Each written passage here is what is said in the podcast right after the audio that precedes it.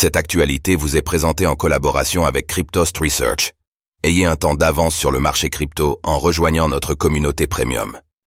Terraform Lab déclare faillite près de deux ans après le scandale de l'UST et du Luna. Malgré une tentative de sauver les meubles après l'effondrement de l'UST et du Luna, Terraform Lab, l'entreprise derrière l'écosystème Terra, s'est placée ce week-end sous la protection du chapitre 11 de la loi sur les faillites des États-Unis. Cela intervient dans un contexte particulier, tandis que le jugement de Do Kwon semble approcher à grands pas.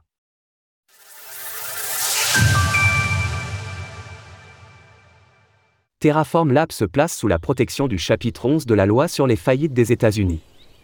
En mai 2022, l'écosystème Terra de Terraform Lab et d'Okwon explosait en plein vol, causant l'effondrement de l'UST et du Luna pour un effacement pur et simple de 40 milliards de dollars. Dimanche, près de deux ans après ce scandale, la société a déposé un dossier au tribunal des faillites des États-Unis pour le district du Delaware, afin de se placer sous la protection du célèbre chapitre 11. D'après les détails du document déposé, Terraform Lab doit de l'argent à une quantité de créanciers estimée entre 100 et 199, le principal semblant être le cabinet d'avocats Intel Gates LLP pour près de 3,5 millions de dollars. Avec une quantité d'actifs comprise dans la tranche de cent à 500 millions de dollars, l'entreprise indique ainsi qu'elle sera en mesure de rembourser ses créanciers à la clôture de l'affaire.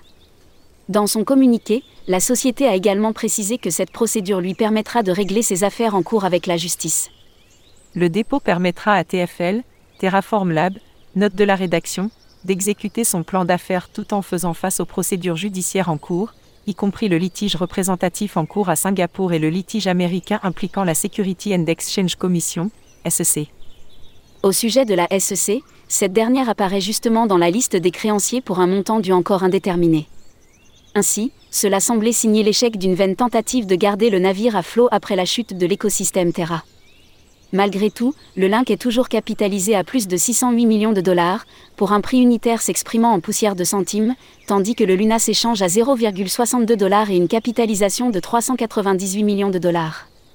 De son côté, Do qui détenait 92% des parts de Terraform Lab, pourrait être jugé aux États-Unis au mois de mars prochain et il devrait témoigner en personne à la suite d'une extradition. Source Dossier de faillite. Retrouvez toutes les actualités crypto sur le site cryptost.fr.